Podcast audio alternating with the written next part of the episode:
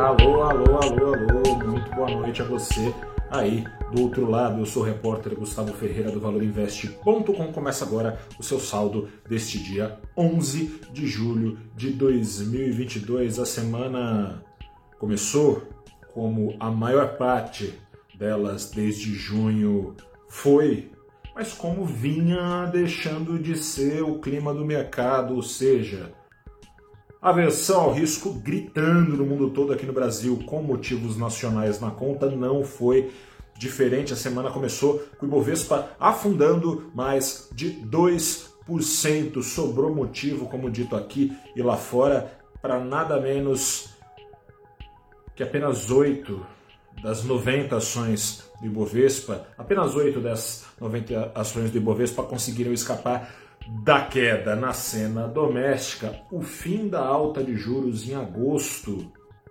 começa aí, se não a subir no telhado, a ficar em xeque pelo seguinte: foi divulgado é, nessa manhã o relatório Focus, pesquisa que vinha sendo cuja divulgação estava suspensa por causa da greve dos servidores do Banco Central voltou a ser divulgada semanalmente. Então, essa pesquisa que apura projeções de cerca de 100 eh, bancos e casas de análise do Brasil. A maior parte das apostas aponta uma expectativa cadente de inflação nesse ano.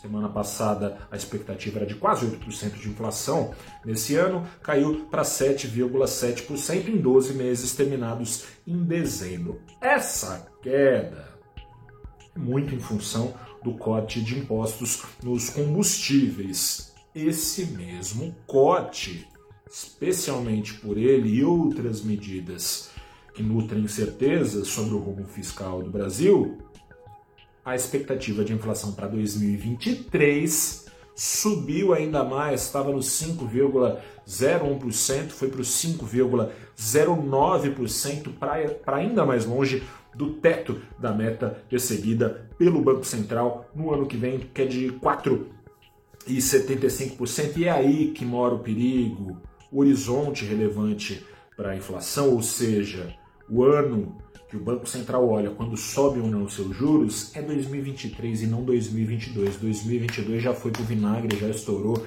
a meta, vai caminhando para estourar também em 2023, a se confirmarem as expectativas do mercado, dos agentes econômicos que têm o alto poder de autorrealização. Né? Se ninguém acredita que a inflação vai cair ou, que ela vai continuar subindo, é aí que os preços são remarcados continuamente, a inflação não cai mesmo esse descontrole das expectativas, enquanto o governo joga contra a política de juros, pode exigir ainda mais juros. Juros vem subindo, subindo, subindo, vem subindo, subindo, subindo também o risco fiscal, anulando o poder dos juros sobre as expectativas e sobre a inflação.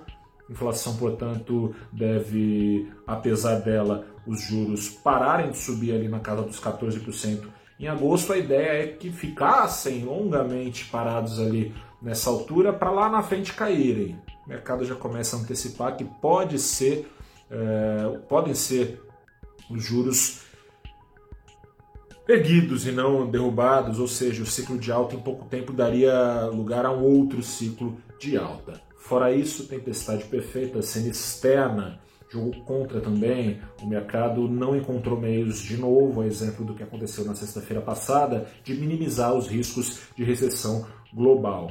A China, em especial, entrou na jogada. A China vinha sendo apontada como um possível contrabalanço aí, eh, enquanto Estados Unidos e Europa vão desacelerando. No entanto, essa esperada retomada da China nesse vai e volta de lockdowns está em xeque também. Em xeque pelo seguinte: nova variante está se espalhando pela China. Temores são então de que recessão global seja inescapável. Hoje, aliás, ajudou o dólar a subir bastante esse cenário pelo seguinte: commodities caíram.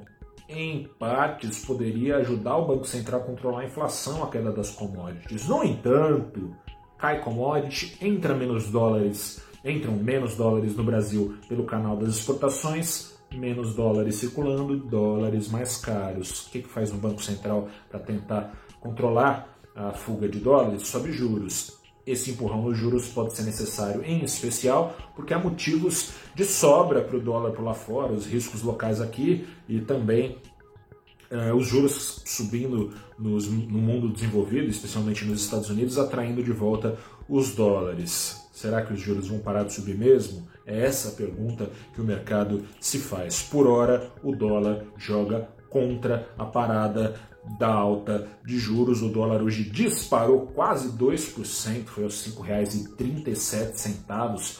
Voltou tudo! Será que a semana inteira vai ser assim? Vamos ver. Eu sou o repórter Gustavo Ferreira, fico por aqui. Um grande abraço, boa noite, até a próxima e tchau.